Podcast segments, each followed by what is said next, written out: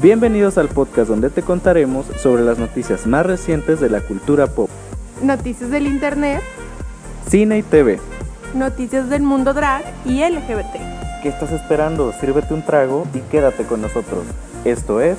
Te lo, cuento, con vodka.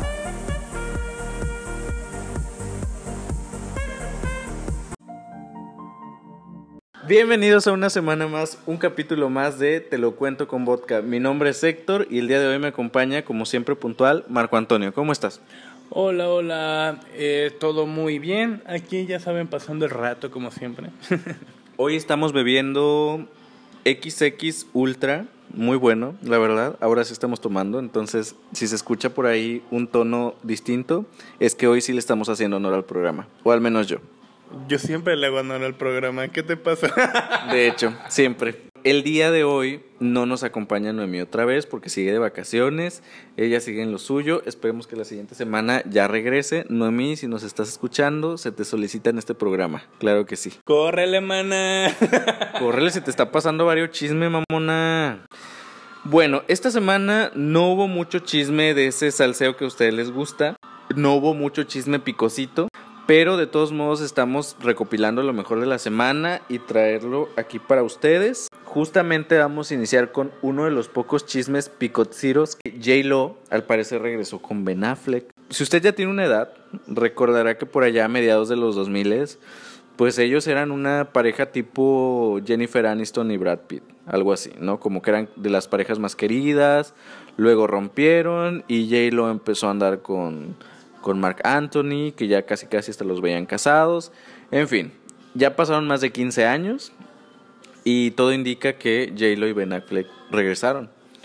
Eh, no es nada seguro, pero desde el, mes pasado se ha venido rumorando, lo- los han visto juntos, los paparaxis, y ahora ellos subieron una foto donde están juntos y pues ya los medios están dando por confirmado que regresaron. Entonces no se sabe y si es así, pues está bien, ¿no? Segundas oportunidades, Recordemos que Ben Affleck también estuvo casado y hace poquito se divorció. Entonces, no sé, como que mi J-Lo dijo, ya está libre. Aquí está el que fue el amor de mi vida siempre. De hecho, la fotografía que circula, que, que creo que no era ni fotografía, era un video, ¿no?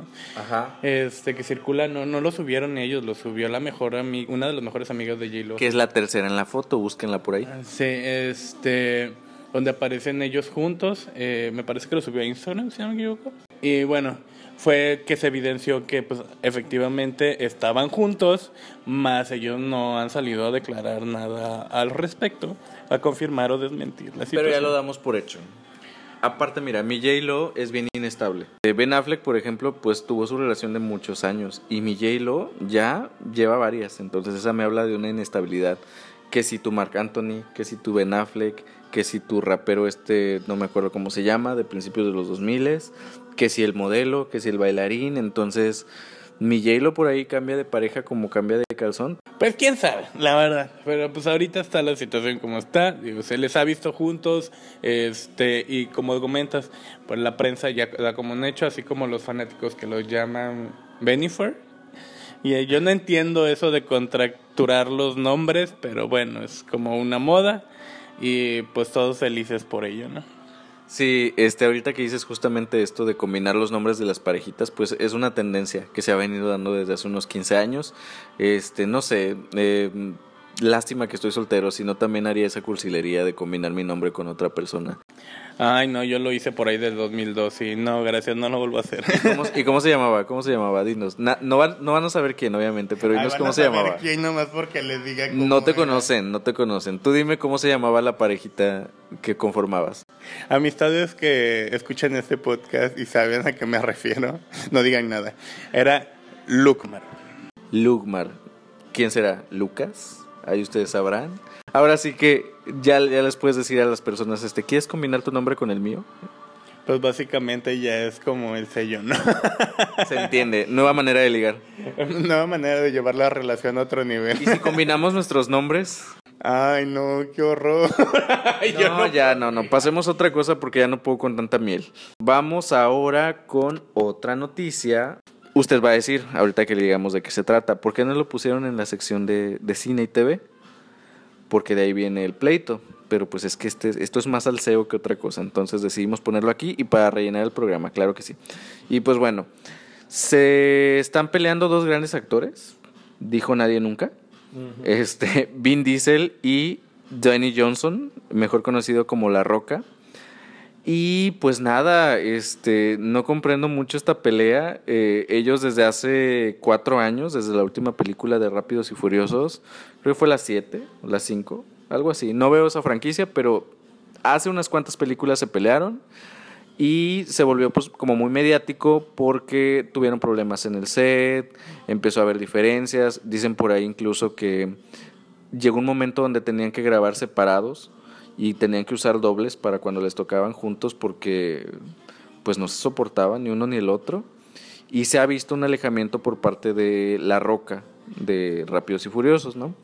Entonces se reavivó este pleito que ya viene de algunos años, precisamente ahorita porque se está promocionando la película de eh, Rápidos y Furiosos 9 y Vin Diesel eh, en una entrevista eh, dijo que él le había ayudado realmente a, a, La Roca a hacer una buena actuación. Hazme el favor, los grandes actores, dices, muy comprometidos, muy, muy creíbles. Entonces, él dice que, ese, que en ese pleito él le ayudó, ¿no?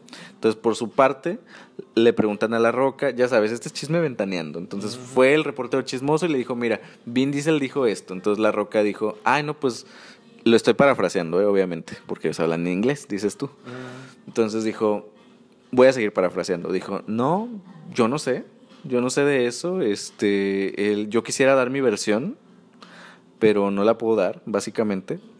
Eh, que les vaya muy bien en Rápidos y Furiosos, casi casi confirmando que él ya no va a regresar. Entonces, fanáticos que querían verlo ahí de nuevo, pues no se les va a hacer. Así que él básicamente dijo que no y que si él contara su versión, obviamente que la gente entendería otras cosas. Lo que nos hace pensar que el villano es Vin Diesel de, de esa pelea, que ya se venía diciendo desde hace tiempo. Y pues, quién sabe, ¿tú qué opinas de ese pleito? Mira, me eché un artículo enorme leyendo ese pleito y me dio un sueño a mitad del artículo que dije, ay no, la, la neta, la neta, qué pinche flojera, son unos niños, literal, son unos niños haciendo un berrinche para mí, los dos. Este pleito heterosexual. Pleito heterosexual. Según yo me quedo, me entendí porque hasta eso nadie concluye nada, nada más como hace, se hacen insinuaciones, se hacen insinuaciones, ninguno agarra y dice, miren, pasó esto, esto está así y así y así, güey, son hombrecitos, pero supongo que lo hacen por la misma franquicia, ¿no? Este, la razón por la que eso tiene ojo público es porque la franquicia, nos guste o no, tiene un gran éxito. Sí, aparte eh, también han criticado mucho a Vin Diesel por eso. Es como que mmm, no será más bien como publicidad de la película que ahorita se está exponiendo en cine. Sí, de hecho se comentaba que era publicidad desde que iniciaron este, los pleitos, porque en ese entonces estaba, eh, creo era un torneo de la WWE y estaba de Wayne Johnson ahí. Este, al principio siempre se creyó que era como publicidad, tanto sí. para la película como para The Wayne. Pero pues se alargó y se alargó hasta la fecha, ¿no? Porque estamos hablando por ahí como de 2017. Mira, pues que no sería el primer pleito armado para crear publicidad. ¿eh? Dicen por ahí que varias parejitas y varios pleitos han sido armados precisamente por eso. Ahí tienes tu Lady Gaga contra Madonna, que es mucha publicidad nada más, más que pleito, ¿no? Ellas en realidad se quieren. Entonces vete a saber si Vin Diesel en realidad está muy bien con La Roca y es puro show mediático.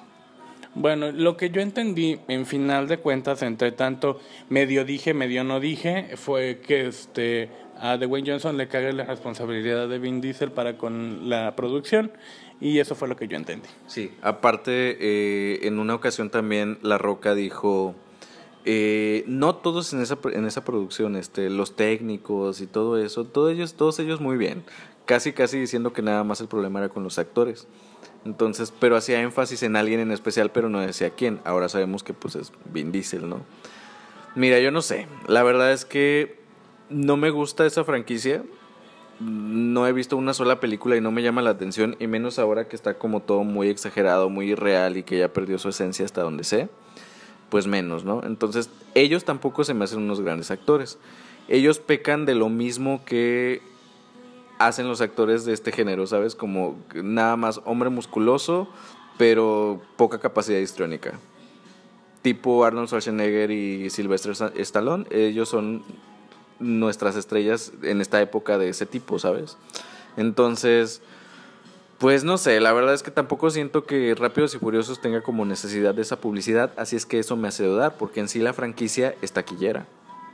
Pues sí, realmente eh, es eso, ¿no? Te digo, la, la razón, el motivo por el que se no publicó el pleito es precisamente porque la franquicia es taquillera, pero pues a final de cuentas eh, se me hace una reverenda tontería. Se supone que los dos son profesionales, ¿no?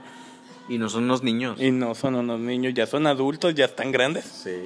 Sí, entonces estamos hablando de un trabajo donde todos van a hacer su trabajo, y nada tan repercute del trabajo del otro. Pero bueno, son meras especulaciones porque, como vuelvo a reafirmar, ninguno ha dicho realmente qué fue lo que pasó y supongo que no les permiten decirlo.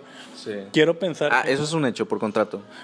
Sí, entonces te quedas así como con la idea de fue o que vino, que no sé qué. Y bueno, esta última película que fue la 9, Sí, la 9. sí, había entendido que las escenas ya eran separadas unos del otro completamente, nunca aparecían ni ninguna escena juntos y bla, bla, bla, bla, bla. Entonces, bueno, pues ya, si ya no van a poder trabajar juntos, pues ya, pues Mira, pues La Roca dijo yo ya no regreso. Entonces, pues fans de Rápidos y Furiosos que esperaban una reunión de todo el elenco hasta donde sé, pues quedaron. Eh, amiga, la gran pregunta es es tú. Si te dieran a escoger, a ver, ha- haga- hagan esta dinámica en casita también. Si les dieran a escoger entre casarse con uno de estos dos o más, o una costón, dices tú, ¿por qué no? Si te dijeran Vin Diesel o La Roca, ¿a quién elegirías? ah, su puta madre. Yo a los dos, la verdad. Pero si tuviera que elegir a uno, yo creo que elegiría al villano de este pleito, que sería Vin Diesel. Me convence un poquito más la carita de, de Vin que la carita de, de La Roca, la verdad. Y los dos pues tienen cuerpazos, además, pero yo me quedo con Vin Diesel. No tengo la menor fucking Porque no me gustan musculocas, sí. No, no es por eso, es porque sí, tienen muy buen cuerpo los dos y en su momento cuando salió este Vin Diesel en la película de una niñera a prueba de balas, eh, este era cuando salía y le decían que los el niño le decía que tenía senos y yo con la cara así como de, ay, sí los Si senos". los tiene. ¡ah! Sí, y en ese entonces sí como que le tenía como ojo a Vin Diesel, actualmente ya no. Y, Pero sigue teniendo esos senos, ¿eh? Sí, y, y de, de Wayne Johnson, yo que nunca tuve como ese flechazo con él en, en ninguna de sus películas. ¿Eso nos responde qué? Yo probablemente me quedaría con Vin, porque sí, en ninguna, ni siquiera en El Tesoro del Amazonas, que es la película donde aparece que más me gusta, no, no, no, no, no tuve como ese flechazo. Mejor hagan porno, a lo mejor ahí les va, me- les va mejor. pues vemos, ¿eh? Este, ¿qué te digo? Se actúan en este... Tienen en la capacidad porno, actoral del porno, güey. Tienen la capacidad actoral del porno que se necesita. Vamos a decir poco diálogo y mucha acción. Y hasta las caras son malas, güey.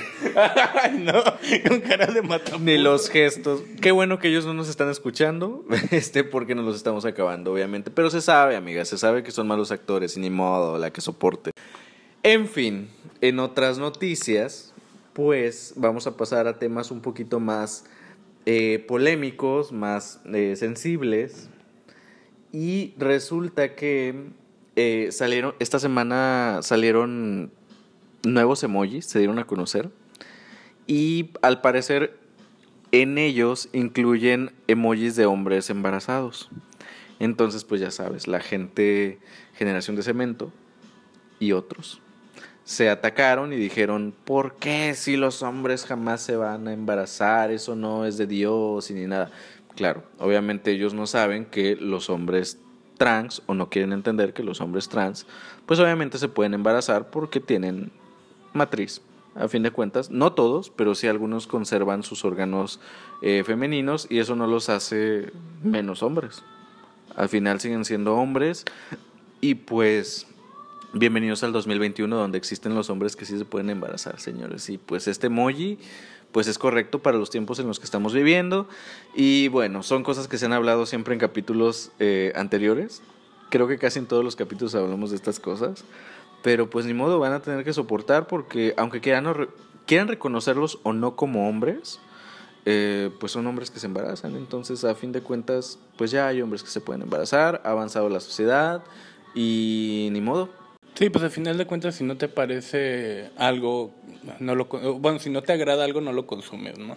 Sí. Fin del asunto, este, como comentas, bienvenidos al 2021, donde la inclusión es nuestro tema del día a día, este, se está luchando por ella y pues es un emoji, no les, no les afecta en lo más mínimo, realmente, ¿no? Sí. Entonces, es un avance para nosotros y para quienes no quieran avanzar, porque pues es eso nada más, este, no lo consuman. Y aparte está bien padre, porque al rato si un hombre embarazado quiere poner eh, un emoji de estos, pues le va a servir y van a decir, ay, qué padre, mira, ya hay un emoji este, que quiere representar lo que digo. Porque al final de cuentas, pues los emojis hoy en día son una expresión más, ¿sabes? O sea, básicamente los emojis ya son parte de nuestro lenguaje también. Entonces los usamos día a día, eh, por lo menos una vez toda la gente usa emojis. Sí, yo creo que lo que pasa principalmente en estas situaciones que es como una aplicación como de uso universal. Entonces es un emoji creado por un colectivo mucho más pequeño. Para un colectivo. Para un colectivo, exactamente. Para ese colectivo en particular está creado, señores, está creado para ese colectivo. Este, Sí. No les estamos diciendo que ustedes lo usen. Claro, el problema de... Se le puede dar cualquier otro uso, no, no necesariamente Sí, ese. sí, sí, Es- es- es- los emojis son divertidos. ¿Y quién ha utilizado un durazno para referirse al trasero? Y le dieron otro contexto, justamente. Sí, le dieron otro contexto, ¿no? La berenjena no es una berenjena. Donde quiera que la veas, la berenjena nunca va a ser una berenjena. Ya no es una berenjena. No, este. Entonces se creó para esto y pues les hace ruido el hecho de que, ¿y nosotros qué? Tal vez, no sé. Sí, no, el problema de ellos, como siempre, es la falta, la falta de información de eh, temas de identidad de género. Entonces, es justo también no saber entender la conversación que ya hemos venido hablando, tanto con mujeres como con hombres trans, este falta de información. Yo creo que de verdad tenemos que hacer un podcast pronto, un capítulo especial de eh, acerca de temas trans desde nuestras trincheras, de lo que nos hemos informado y todo. Y yo creo que en general de la comunidad LGBT estaría bueno hacer un, un, un audio sobre eso, porque sí hay mucha desinformación. Y pues nada, yo estoy contento porque se está avanzando en la sociedad cada vez más y dejen que la gente sea feliz con, con el género que se identifiquen y ya. Y no cuestionen, porque muchas veces también la gente cuestiona, es lo que más he visto de esto, que dicen, pero ¿por qué si son hombres, este, por qué se pueden embarazar? Este, es que si ya renunciaron a un sexo, ¿por qué quieren este embarazarse si ya son hombres? Según ustedes, dicen, dice la gente, ¿no? Pero pues miren, volvemos a lo mismo, señores, dejen que la gente haga lo que quiera, si se identifica como hombre y se quiere embarazar, ¿Cuál es el problema si conserva sus órganos eh, femeninos o no? Al final es elección de cada persona. Tampoco hay una regla que diga, ah, ya soy trans hombre, este, voy a quitarme todos los órganos femeninos. ¿Sí me explico? O sea, no hay una regla para ser trans. Entonces, si una persona quiere conservar lo que sea de su cuerpo, al final de cuentas es su cuerpo. Entonces, eh, no pasa nada, no se cuestiona, eh, eh, no se tiene que cuestionar las decisiones que tomas como como persona sobre tu cuerpo, ¿sabes? Entonces, eso es lo que falta entender y al final de cuentas son cosas que no les hacen daño a nadie, entonces no sé por qué tanto drama, dejen que la gente sea feliz nada más, como quiera. Yo creo que viene todo esto de la percepción de, de la palabra igualdad, en el sentido de que ellos creen que la igualdad es que todos sean iguales, realmente iguales, con los mismos gustos, con las mismas ideologías, con las mismas perspectivas, y no, la igualdad, cuando hablamos de igualdad, en cuanto a derechos y todo esto, se refiere a tener las mismas oportunidades, se refiere con igualdad. Y creo que se confunde, con- porque siempre te dicen, no, que no somos iguales, porque este pues tú eres así yo soy asado no no la igualdad va en cuanto a a, este, a las que todos tengamos las mismas oportunidades no a que todos seamos iguales físicamente en rasgos Sí. o todo lo demás ¿no? y este y yo creo que también como comentas la desinformación es es, es demasiada Justamente quiero aclarar algo de este punto. Eh, la identidad de género no tiene nada que ver con la orientación sexual. Entonces, si al rato, muchas veces sí, hay las dos cosas, pero en otras ocasiones no. Entonces, si una mujer de repente dice, oigan, yo me identifico más con el género masculino y decide transicionar a, ser hombre, eh, no quiere decir que le tengan que gustar las mujeres, ¿sí me explico? A lo mejor le gustan eh, los hombres también. En este caso sería un hombre trans y aparte sería gay, ¿sabes? Porque su orientación sexual sería que le gustan, ahora sí que del mismo género, que es el género que esta persona transicionó, que es hombre, por ejemplo, ¿no? Entonces es ahí donde se puede dar un embarazo para un hombre trans, porque obviamente está teniendo relaciones con gente de su mismo sexo que son hombres. Entonces ahí se puede eh, generar un embarazo en otro hombre. Es, es, lo que pasa, no es tan difícil de entender, simplemente pues son prejuicios que la gente todavía no se quita. Sí, una, un punto también muy importante yo creo en cuanto a la desinformación es el hecho de buscar y aprender lenguaje nuevo, todo tiene implica un nuevo lenguaje y las personas parecen quererse quedar con, con lo que ya saben en lugar de aprender y absorber cosas nuevas que de hecho les pueden ayudar para crecer como personas y no, no adquieren esa capacidad de lenguaje de decir, por ejemplo, este transicionó, la palabra transicionar no es algo que utilicen la de manera coloquial este, en ciertas regiones, es una palabra que se utiliza de manera correcta para referirse a estos temas en particular, por ejemplo. Y la gente le da como pereza el aprender nuevo vocabulario, ¿no? También, en parte eso va la, como que la desinformación, leen un artículo, se quedan con el título, que era lo que decíamos hace rato, o el título amarillista por lo general, este, y no se, le, se meten a leer artículos, no se meten a buscar información, no se van a decir, ah, mira, esta palabra no la entiendo, voy a buscar un significado. Sí, es más fácil para ellos odiar las cosas. Justamente vi un post de esta noticia de un contacto en Facebook que decía, lo compartió y lo único que puso fue, eso no existe, eso es aberrante y ya, entonces es como más fácil odiar lo que no conoces en lugar de informarte, lamentablemente. Pero pues así las cosas, eh, ya saben, en este podcast eh, somos muy empáticos con estos temas y seguramente lo seguiremos hablando porque también creo que es importante que se hablen precisamente para que las personas que nos escuchan, si empatizan, está padre, si les entra duda de informarse un poquito más, con eso nos damos por bien servidos. Creo que una de las finalidades, por lo menos yo en lo personal de, de tener esto, es esta plataforma que espero que crezca con el tiempo es precisamente dar información nueva, ¿sabes? Información a lo mejor que la gente desconoce y tratar de ser un poco empáticos y, proyectar eso por medio de lo que estamos haciendo. Somos un canal pequeño, un podcast pequeño, pero si con el tiempo nos va bien, seguiremos dando estos mensajes. Algo que se me vino a la mente y no sé si es correcto mencionar es que hace algunos años, acuerdo, hablando de cine, que siempre estamos hablando de cine, este, esa película donde Arnold Schwarzenegger aparecía embarazado, ¿no?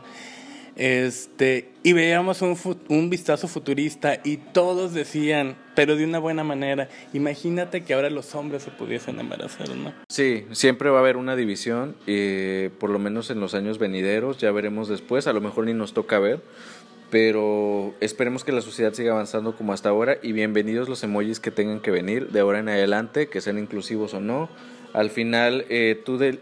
Y con esto voy a cerrar. Al final tú decides qué emoji elegir y qué no. Entonces respetemos al prójimo y es todo, ¿no? No necesariamente tienes que usar ese, ese emoji y, ya. No, deja que las personas que sí lo quieran usar lo usen y ya, fin del tema. Y bueno, en noticias más amables, eh, más coloridas, por cierto, más artísticas, vamos a pasar a los Juegos Olímpicos de Tokio que por fin iniciaron. Estos Juegos Olímpicos estaban previstos eh, para el 2020, como ustedes saben, pues son cada cuatro años, pero por cosas que no, todos ya conocemos, pandemia, gracias, se tuvieron que posponer hasta el 2021, los que estaban programados para el 2020, y la sede, obviamente, pues es en Tokio, y se esperaba mucho esta ceremonia, eh, precisamente porque se trata de Japón, que es uno de los países que tienen son muy teatrales, ¿sabes? Y son muy artísticos, son muy perfeccionistas, entonces se esperaba mucho de la ceremonia de apertura y creo yo que lo lograron, ¿sabes? Eh, vi mucha programación, vi mucha eh, buena logística, en realidad creo que están bien organizados, vi mucha calidad, eh, me gustó porque hicieron, por ejemplo, un show de, de drones que formaban ahí como la tierra y otras cosas. Entonces, eso habla de una sincronía que solamente los japoneses nos pueden dar. Entonces, eso me gustó mucho. Eh, mostraron mucho parte de su cultura también, como siempre. Pero creo que lo que más destacó justamente es este perfeccionismo, ¿no? Lo que vi, me llamó mucho la atención, eh, lo que comentabas creo que era eso, lo de las siluetas, este, con, con como los... Eh, los logos de los juegos, que fueron las, las siluetas azules con blanco. Sí. Se me hicieron muy creativas, muy divertidas. Me estaba riendo mientras la veía, curiosamente, porque se me decía muy divertido. Me recordó que lo que te decía los pelones de Fanta, no sé si alguien los recuerde, pero bueno. Este, se me hizo muy, muy, muy divertido. No sé por qué me los recordó, tal vez por el color. eh, Sí. eh, los colores. Se ve muy como juego arcade de los 80s, 90s. Ajá, este. Me gustó mucho, eh, había, vi un samurái por ahí, mucha referencia a la cultura japonesa, este, de repente parecía un anime, Eh, por el vestuario, por, por los movimientos, por lo que estaban haciendo, lo de los drones se me hizo increíble, cuando yo lo vi de primera vista pensé que era una pantalla, que era el- como el techo del, del Sí, estadio. es, que es lo que te digo, que son muy exactos. Y cuando voy viendo, lo porque yo vi la toma frontal, de repente voy viendo la toma lateral y dije, "Ah, son drones. Yo no me había dado cuenta de que eran drones. Sí. Pensaba que era el techo del estadio y yo así como de, "Ah, son drones, no mames, se ve increíble. Se ve increíble, me gustó, me gustó mucho. Eh, ¿Qué más di por ahí? Ah, la participación de Alejandro Sanz con Imagine. Sí, justamente eh, cada continente se supone que tenía un representante eh, cantante y fue padre porque justo cantaron este tema de eh, Imagine de John Lennon, que justamente es como un mensaje de paz mundial y estas cosas que son muy buenas para los Juegos Olímpicos, que es lo que representa. Entonces los japoneses lo utilizaron y pues Alejandro Sanz ahí resaltó entre la comunidad de habla hispana precisamente por eso, ¿no? Entonces eh, me dio gusto verlo por ahí y que estuviera representando, a pesar de que estaba representando Europa, pues también aquí en América Latina pues es muy querido y empatizamos mucho con que él apareciera. Sí, una de las cuestiones que también me llamó mucho la atención es que al inicio hicieran hincapié en esta perspectiva en la que durante pandemia todos los atletas estuvieron entrenando en casa, pasaron pequeñas escenas de cómo estuvieron entrenando en casa, se me hizo muy, mm, a mí se me hizo muy enternecedor, no, me llegó, vaya, Sí. esas escenas me llegaron ver eh, el compromiso que tienen tanto para con el deporte, para con ellos mismos, porque para ellos es eh, pues es su vida básicamente viven para ello no este y, y se me hizo como que es lo que le estaba diciendo a Héctor cuando estaba viendo el video como de no sé pero ya me dieron ganas de hacer ejercicio Te motivaron, justo. Mira, y ahora que mencionas esto, pues ya ves que hacen su eh, recorrido por contingentes, eh, cada país, y todos muy ordenaditos, todo bien padre. Debo de decir que felicidades a México porque se portaron muy bien, iban muy ordenados, muy como se pedía, porque a fin de cuentas estamos en pandemia todavía, entonces distancia, todo esto, ¿sabes? Eh, hubo polémica porque justo cuando pasó el continente de el contingente de Argentina fue como que todos desordenados, cada quien haciendo lo que quería, este es casi casi empujándose y fue como que hubo té en esa parte porque todos bien ordena- ordenados excepto Argentina. Entonces empezaron a hacer mofa de, de ellos y a hacer los grandes memes, ya sabes, en las redes sociales. Y mira, yo estoy muy a gusto porque yo dije, cuando vi lo de Argentina, porque primero vi que ellos iban desordenados, dije, "Ah, si así estuvo Argentina, ¿cómo estuvo México? Pero ya, malinchista yo, pero ya cuando vi el video del contingente de, nuestro país, dije, ay, qué alivio, sí se comportaron, qué padre, orgulloso estoy. Entonces, hasta cierto punto estuvo presente Digimon porque pusieron el bolero de Ravel. Y para quien no conozca, pues el bolero de Ravel, pues es este.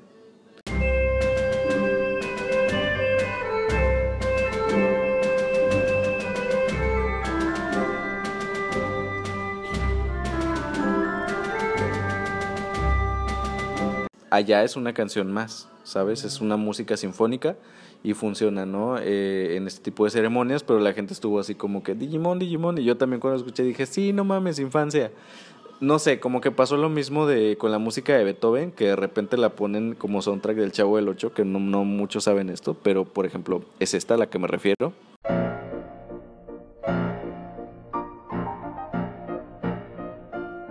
Entonces, cuando escuchan esta canción, dicen inmediatamente el Chavo del 8 y no a Beethoven. Entonces, así nos pasó a muchos que seguimos Digimon, escuchamos esto y dijimos Digimon.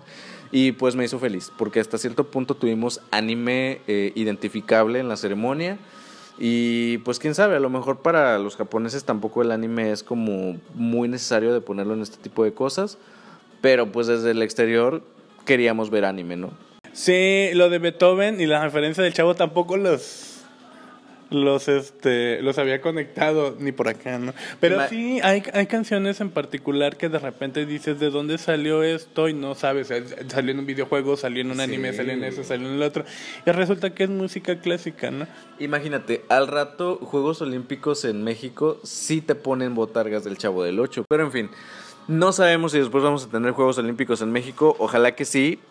Solo espero que no pase lo de la última miedo. vez. Me da miedo. que no pase lo de la última vez que hubo Juegos Olímpicos en México. Gracias. Fuera de eso, creo que somos también un país donde sí podemos eh, dar buen show si nos proponemos y si lo hacemos bien. No como en el 68, dices tú. No, es que realmente recordar o rememorar ese momento de la historia de México es, es, es horrible. Y rememorando todos los sucesos es este, pues es una mancha negra en la historia de México, realmente un punto devastador para todos, ¿no? Sí, y pues por lo pronto esperemos que a los atletas que están compitiendo pues les vaya muy bien, ya veremos qué onda. Eh, yo como que desde que dejaron de pasar el, los Juegos Olímpicos en TV abierta como que le perdí un poco, pero antes sí me gustaba ver como buen homosexual, por ejemplo, las competencias de gimnasia, eh, natación, porque los grandes cuerpos, dices. Sí, yo tengo que ver gimnasia, porque es lo que veo, gimnasia. Como buen homosexual, sí, este, voleibol. Eh, como buen homosexual. Este, la parte de, de clavados, natación, este, ¿qué otra cosa? Me gusta mucho ver karate. Las competiciones de karate para mí son, son increíbles. Este, tiro con arco. Me encanta ver la competición de tiro con Sí, arco. y de repente México da la sorpresa en cosas que no nos esperábamos. Precisamente en años anteriores en tiro con arco, de repente fue como de que México ganando, ganando y ganando, y fue como que, ay, ¿en serio somos, somos buenos en tiro con arco? Entonces ahí te enteras de muchas cosas y se le da visibilidad a deportistas que a lo mejor no son tan eh, comunes, una actividad tan común en nuestro país. Entonces eso está padre, ya veremos qué sorpresas nos dan los Juegos Olímpicos con nuestros atletas.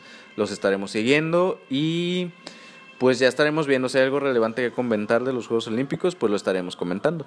Noticias aquí nacionales, obviamente vamos a hablar un poco de política y es que esta semana el INE dio a conocer que probablemente se le multaría a Samuel García, eh, gobernador electo de Nuevo León, eh, por campaña ilícita por parte de su esposa, la influencer Mariana Rodríguez.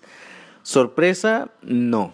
Era más que obvio, ¿no? Entonces, muchos incluso lo dicen sin pelos en la lengua los que votaron por Samuel y dicen, eh, pues es que la victoria es de Mariana, porque Mariana es la que hizo todo y le dio publicidad. Entonces, secreto no es. ¿Que es ilegal? Pues creo que no muchos lo sabían hasta ahora, ¿no? Entonces, yo sí lo sabía, evidentemente. Eh, pasó, por ejemplo, recientemente con los del en estas elecciones, justamente con los que apoyaban al Partido Verde, pues hubo una polémica, ¿no? Es la misma situación que pasa con, con Mariana, ¿no? No por el hecho de ser su esposa eh, se justifica el asunto. El problema aquí es que ella es influencer y, y ese es el gran T, ¿no? Este, que justamente tú como persona pública no debes de influir en decisiones políticas en las personas que te siguen. Bueno, es un rollo. La verdad es que cuando me chuté el artículo dije que era una cosa tras otra, tras otra, tras otra. Parecía el chisme de AGBD, de AGBD de este De OV7. de OV7. Era un hilo tras otro, tras otro, tras otro, tras otro, porque aparece todo lo de esta multa, que no solamente se multó a, a Samuel, también se multó al Partido Verde, también se, se multó a este a Movimiento Ciudadano. Todo por diferentes cantidades, por diferentes situaciones. justo lo que hicieron ellos fue hacer una revisión, justo y salieron todos, todo este mugrero. Exactamente. Entonces, en lo que tú comentabas, la multa por parte a Samuel, a Samuel que fue de, no recuerdo la cantidad. 50 millones de pesos, 55 millones de pesos. Bueno, la multa a Samuel precisamente no fue por este por el hecho de que le ayudara a su esposa como esposa, sino porque le ayudó como influencer y bueno, ella está dada de alta en el SAT como eh, empresa, básicamente. Sí, su nombre básicamente es lo que está dado de alta en el SAT como figura pública, podemos decir. Mm, pues, Como, como empresa, justamente, porque al final ser influencer es una marca también ya ahora. Sí, no, aparte su nombre está registrado este como propiedad intelectual, entonces el nombre de, de, de, De Mariana. de Mariana. Que también aparte de eso se le multó por recibir este ayuda económica por parte de sus familiares, lo que es- específicamente, según tengo entendido, su mamá y sus hermanos. Tuvo otra multa aparte por tener apoyo económico en la campaña política. Samuel. A ver, es que ellos también traen un historial bien turbio, que yo también por eso dije, ¿por qué Nuevo León eligieron a esta persona si ya traía muchos antecedentes? Eh, sí sé por qué, obviamente les prometía cosas muy como que voy a hacer un estadio nuevo de los Tigres y esas cosas. Entonces es lo que le gusta a la gente, ¿no? Les dieron pan y circo que les compran fácilmente, eso fue lo que sucedió. Pero ya traían mucha cola que le pisaran. Justamente el año pasado en estas fechas había polémica por el tema de la venta de cubrebocas y estas cosas por parte de Mariana Rodríguez y Samuel García, no sé si recuerdas. Entonces, así como ese, ha habido como muchas cositas ilícitas que han hecho y que se han descubierto, pero pues que la gente hizo caso omiso. Entonces, a mí en lo personal no me sorprende eh, esto. Obviamente ya se sabía, ¿no? Este, en campaña, eh, toda la promo que hacía Mariana. Eh, no me sorprende en absoluto y qué bueno que se estén tomando cartas en el asunto. Eh, lo único que me preocupa por ahí es de dónde se va a tomar el dinero de la, mul- de la multa ahora que él es em, gobernador, ¿sabes? Y sabemos que las cosas chuecas con el dinero del erario, pues del erario público, son siempre cuestionables. Así que no sé quién va a ser realmente el que va a salir perdiendo con esta multa, es lo, la duda que me queda. Sí, es que realmente es, es mucho dinero, o sea, realmente es muchísimo dinero, son 448 mil pesos por lo que se le multa a Samuel por, por este, por lo de la veda, este, y aparte son 28 millones por lo de el apoyo que recibió de manera ilícita para la campaña, o sea, son dos multas enormes. Ahora bien, está la multa hacia el Partido Verde, que fue de 40 mil, 40.8 millones. Ya. Ese es aparte al Partido Verde. Y aparte está la multa a Movimiento Ciudadano que fue de 55.4 millones. Sí, o sea, es, es un dinero... Son, son millones, o sea, estamos hablando de millones y te quedas así como de... ¿Sabes qué es lo más triste de todo esto? Que a pesar de la noticia y a pesar de todo, yo he visto en los comentarios en las redes sociales de la gente que está como que, ay, pero si es su esposa, ¿sabes? Defendiéndolo. ¿Por qué? Porque Samuel García es esta figura que simplemente empatiza con el pueblo regio, regiomontano. Y él lo sabe, no es tonto, como ustedes creen. Él lo sabe y por eso hizo esta campaña. Sí, es que realmente es... Para mí es preocupante. Una perspectiva nada más muy sencilla. Están las multas, está toda esa situación, sale todo esto y él aún sigue en esa postura arrogante que tiene, Sí. Riéndose de todo lo que se supuestamente hace contra él para pues opacar como su imagen, al parecer, porque para él todo es opacar su imagen. Este, y con esa postura arrogante prácticamente dando a entender que pues puede hacer lo que quiera. Pues mira, la verdad es que me da una pena por la gente que votó por ellos. eh, y digo por ellos porque precisamente muchos votaron, yo no lo quería creer, pero lo vota- votaron también por él en cierta parte por influencia de Mariana. Porque muchos decían, ay, es que Mariana, es que Mariana, casi casi diciendo que Mariana sea la primera dama de, Nuevo León. Entonces parece chiste, pero es anécdota. Se perdieron de, de mejores propuestas porque por lo menos había dos propuestas buenas aparte de Samuel García en Nuevo León y se fueron con esta fácil, ¿no? Entonces, qué triste y pues todo iba a estar bien y lo desaprovecharon. Sí, lamentablemente es como todos los temas que hemos abordado hasta ahorita, falta de información. Sí. Entonces, este, no te informas, no buscas, cuando lees los artículos, no lees los artículos completos, te da flojera buscar información y prefieres quedarte con el TikTok y los videos que ves en TikTok. Porque ahorita... Tontos no son. Sí, porque es lo que ahorita está funcionando. Este, cuando lees un artículo no te vas a investigar las fuentes, las definiciones de las palabras que estás buscando o que estás leyendo, mejor dicho. Este, todo ese contexto de hacer una investigación. ¿Por qué? Porque no tienes tiempo, te da pereza o al final de cuentas realmente no te interesa. Sí, y gente, les voy a decir lo mismo que dije cuando hubo elecciones en el mes de junio. No se interesen por la política solamente en época de elecciones. Involúcrense siempre.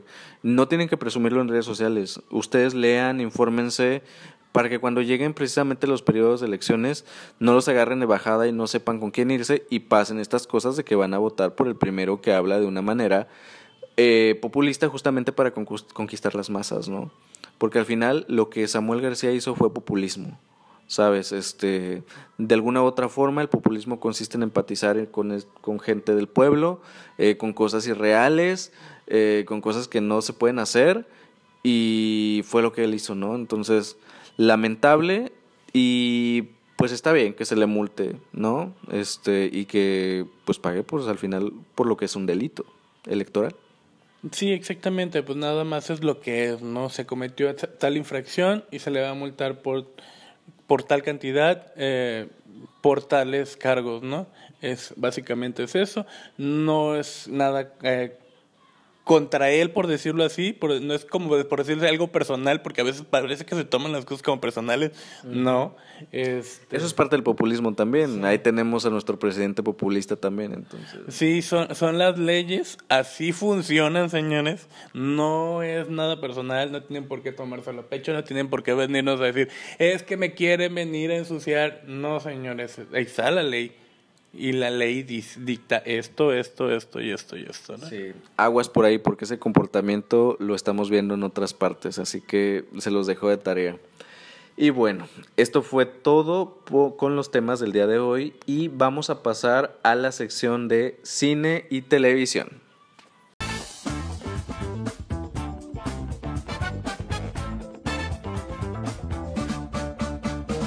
Y bueno, ya estamos aquí y vamos a iniciar con los pósters de Spider-Man en Estados Unidos, Spider-Man No Way Home. Eh, que a falta de tráiler y a falta de pósters oficiales, pues la gente hizo sus fan art, pero lo más sorpresivo de todo fue que los utilizaron en, las, en, en los cines. ¿sabes? Entonces los pusieron así de que próximamente y el fan art de Spider-Man.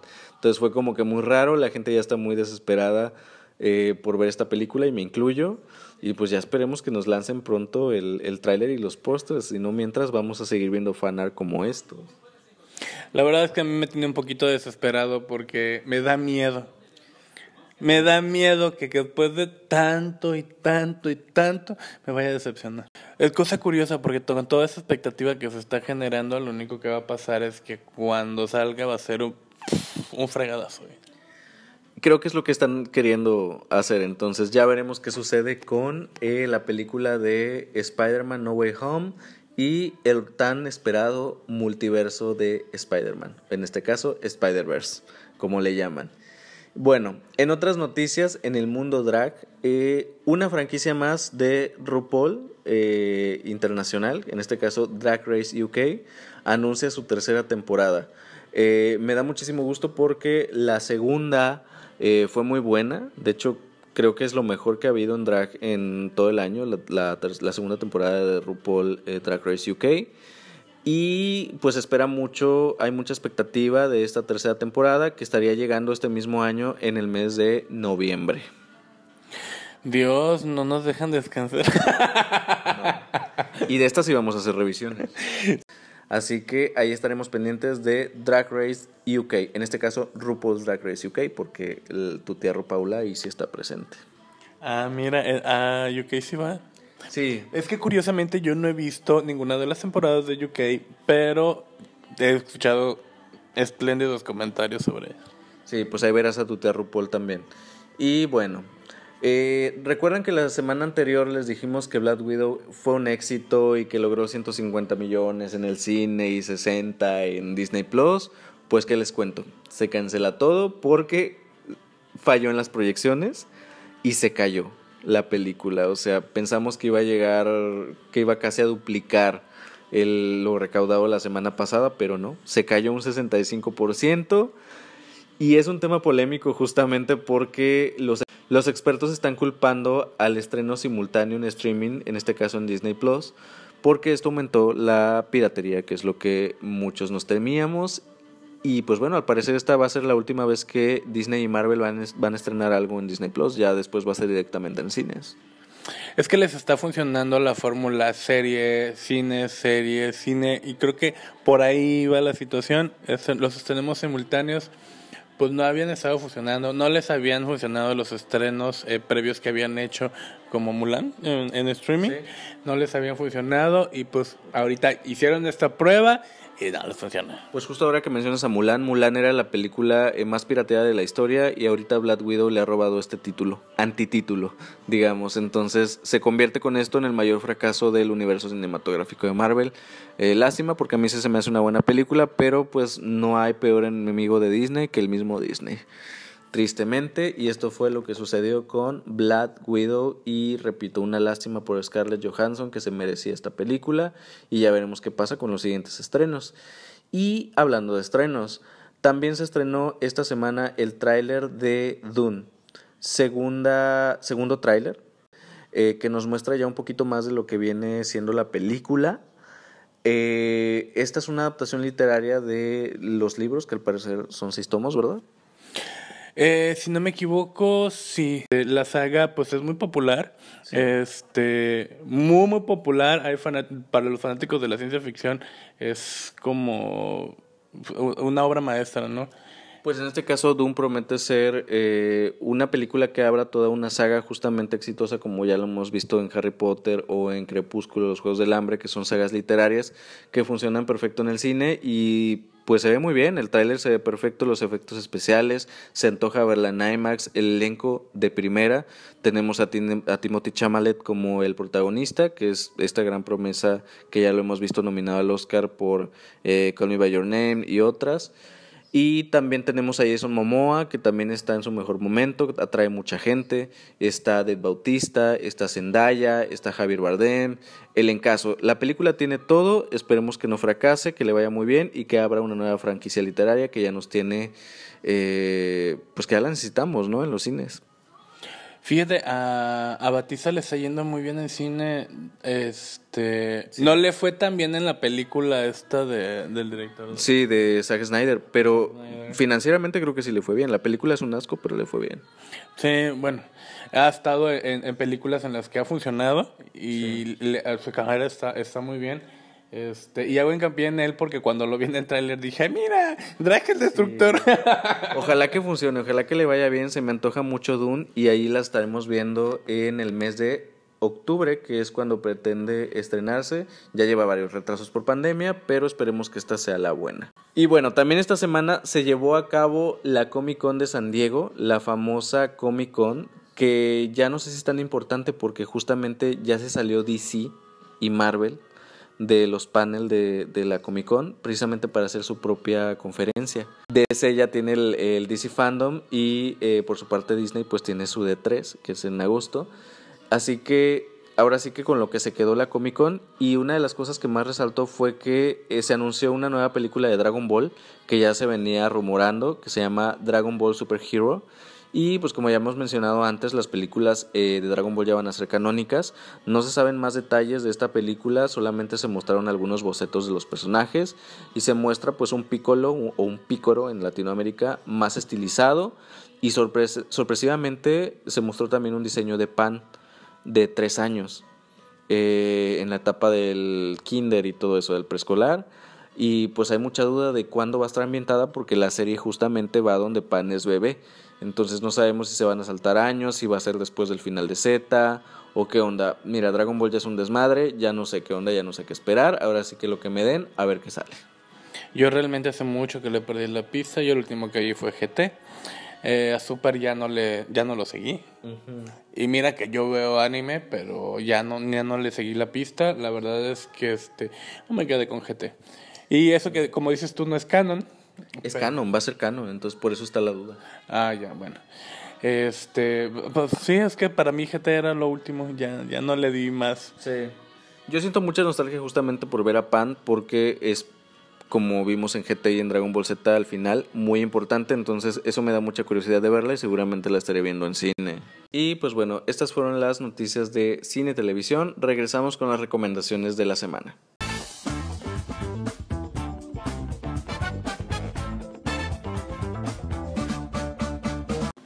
Bueno, yo esta semana les voy a recomendar una película que vi esta semana, ya es vieja, es una película del 2015, eh, es del director M. Night Shyamalan, que justo está por estrenar una película, más bien ya la estrenó esta semana, se llama Old, pero en esta ocasión lo que yo les voy a recomendar es una que se llama Los huéspedes o The Visit en inglés, está en Netflix, chequenla, es una película con cámara en mano, tipo el proyecto de La Bruja de Blair, y justamente la película te mantiene tenso, aunque no está pasando nada, eh, tiene escenas incómodas y tú tienes como esta incertidumbre de qué es lo que está pasando. Eh, la verdad es que es un guion sencillo, pero Shyamalan tiene este arte de dar giros y de volverte una trama sencilla en algo complicado y difícil de entender que al final de la película se resuelve. Y pues bueno, si ustedes están comiendo algo cuando la vean, eh, dejen de hacerlo porque hay una escena que a mí me hizo dejar de comer lo que estaba comiendo en esos momentos. Eh, está muy bien actuada. Sale esta actriz Catherine Hahn que interpreta a Agatha en WandaVision recientemente. Y eh, véanla y ya les estaré dando también la reseña de Old que salió esta semana. Y ahí me dicen en redes sociales qué les pareció. Bueno, yo no sabía qué recomendar, como siempre, como toda la vida, así que les voy a recomendar lo último que vi en anime. Acabo de ver la segunda temporada de Welcome to the Demon School Irmakon. Es un anime que encuentran en la plataforma naranja. Y pues en resumen, el anime va sobre Iruma, que es un humano que es vendido por sus papás a un demonio. El demonio se lleva a Iruma al inframundo y resulta que le dice que lo quiere hacer su heredero. Eh, y él tiene que aceptar, porque no tiene opciones. aceptar o ser devorado eran las opciones, ¿no? Entonces, acepta y lo envían a una escuela, la escuela para demonios. Y en esa escuela para demonios él es el único humano, pero no puede ser descubierto. Entonces pasa toda esa peripecia del personaje en la escuela, tratando de que nadie se dé cuenta de que es un humano y tratando de pasar desapercibido, pero no puede pasar desapercibido.